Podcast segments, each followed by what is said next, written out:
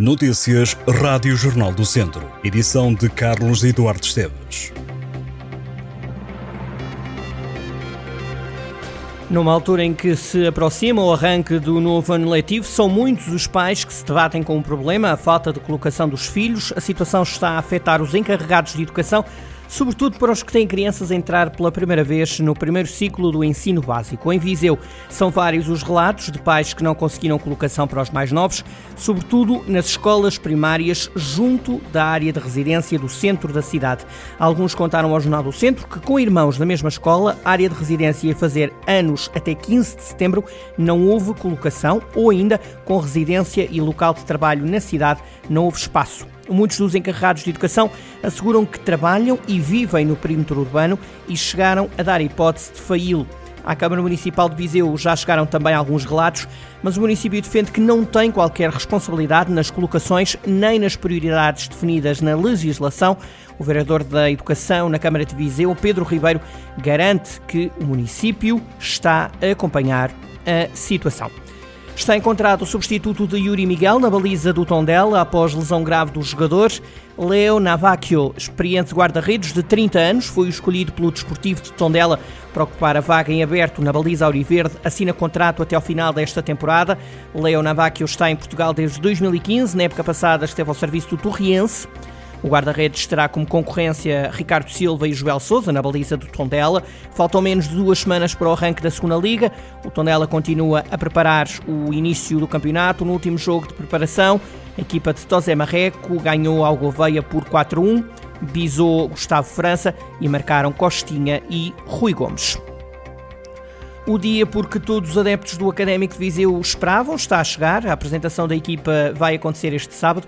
Numa primeira fase haverá um jogo amigável no Estádio do Fontelo às 10h30 da manhã contra a Oliveirense. O bilhete custa um euro. O dinheiro arrecadado vai ser doado para a Associação Turma do Funil Lenda Rebelde. No final da tarde, às 7, está marcada a apresentação pública das várias equipas do clube, sénior sub-23 e sub-19, no adro da sede de Viseu. Apresentação que vai contar com a atuação da Tunadão. Dois atletas da Academia de Handball de São Pedro do Sul foram convocados para um Campeonato da Europa e um Mundial. Ambas as competições começaram esta terça-feira, terminam no dia 15 de agosto. Ruben Calunga representa a seleção de sub-19 de Portugal no Mundial da Croácia e Maria Pinto representa a seleção de sub-17 no Europeu do Montenegro, depois de ter estado recentemente num estágio da seleção em São Pedro do Sul. A chuva está de volta à região de Viseu. Esta quarta-feira a temperatura máxima rondará os 22 graus.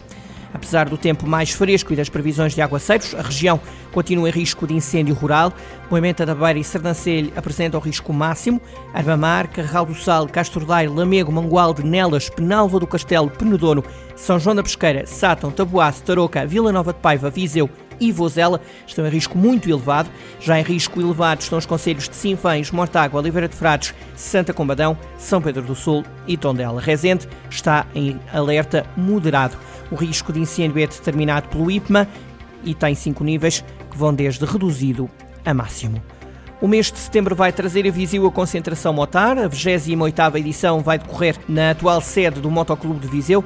Esta será a segunda vez que a concentração é realizada junto do Regimento Infantaria 14. São várias as atuações musicais que vão decorrer ao longo de um evento que vai contar com jogos tradicionais, um passeio pela Feira de São Mateus e o habitual passeio domingueiro pela região de Viseu. A novidade este ano é o regresso do striptease masculino, que vai acontecer no sábado à noite, no recinto do evento.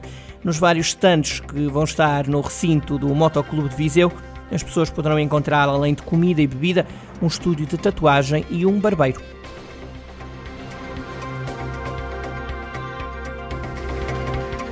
Estas e outras notícias em jornaldocentro.pt